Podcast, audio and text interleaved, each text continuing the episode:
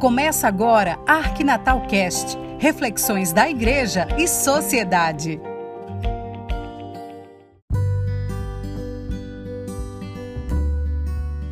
Olá, amigo, amiga.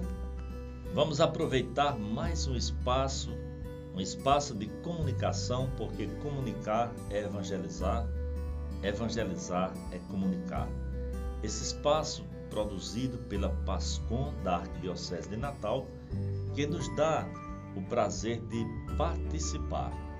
É participando numa comunidade organizada, numa comunidade que sabe dar significado ao que faz e, dentro dos obstáculos, fazer a ressignificação desses espaços. Estou aqui para pensar um pouco com você que está na escuta desse espaço Pensar no ressignificar. Ressignificar nunca esteve tão presente. Ressignificar nunca esteve tão necessário.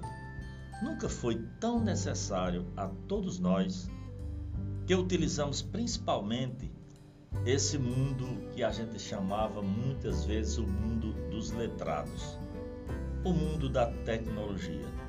A gente sabe que enquanto a oralidade dominou o mundo da comunicação, parecia que tudo estava às mil maravilhas, não é? Parecia que tudo estava a essas mil maravilhas, dizendo que a palavra era de fato palavra. Palavra dada era documento. Palavra dada era algo vivo, assinado pela língua, de certeza da realidade. Ela era realidade da palavra realidade da legalidade. Em outras palavras, era prego batido e ponta virada, como os nossos pais sempre nos diziam. Ou seja, era palavra de gente que se prezava, que tinha índole. O mundo da oralidade era dominado por isso, pela palavra dada, palavra praticada, realizada. Lembra quando muitas vezes as pessoas nos diziam: tenha palavra. Pelo que entendemos, essa palavra não era vocábulo, como a gente vê na língua portuguesa. A palavra vocábulo, que significa palavra. Era muito mais e muito nos impulsionava a pensar: serei eu uma pessoa de palavra? Sou uma pessoa de palavra ou sou uma pessoa de vocábulo? Apenas digo apenas faço ressoar esse vocábulo. Você está ouvindo o podcast da Arquidiocese de Natal, o Arquinatal Cast. Nesse jogo de palavras, hoje é preciso que a gente ressignifique mais nossas palavras, nossos vocábulos. Nossas ações praticadas em torno delas precisam se fazer carne Assim como a gente vê lá no prólogo de São João, e o Verbo se fez carne e habitou entre nós. A palavra se fazendo viva, gente.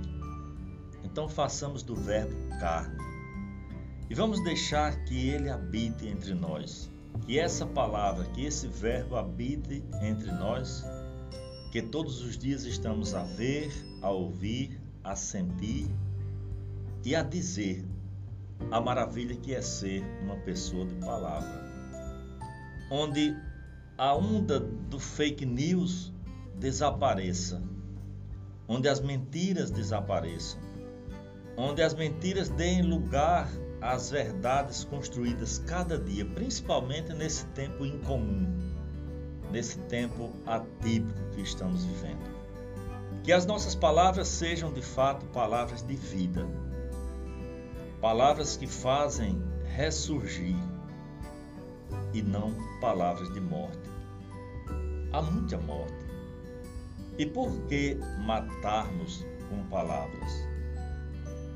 Que este tempo possa ter espaço ainda para as boas práticas e no final possamos olhar para trás e dizer: deixamos rastros de bondade de felicidade, de harmonia, Deixamos nossa pitada de sossego para os que hão de vir e trilhar nossos caminhos traçados, nossos caminhos caminhados, nossos caminhos trilhados.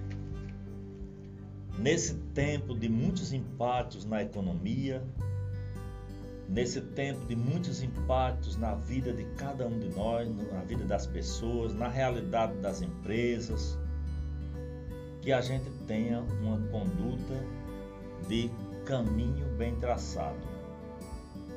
Essa realidade que estamos passando é uma realidade bem difícil, mas é uma realidade que precisa ser ressignificada.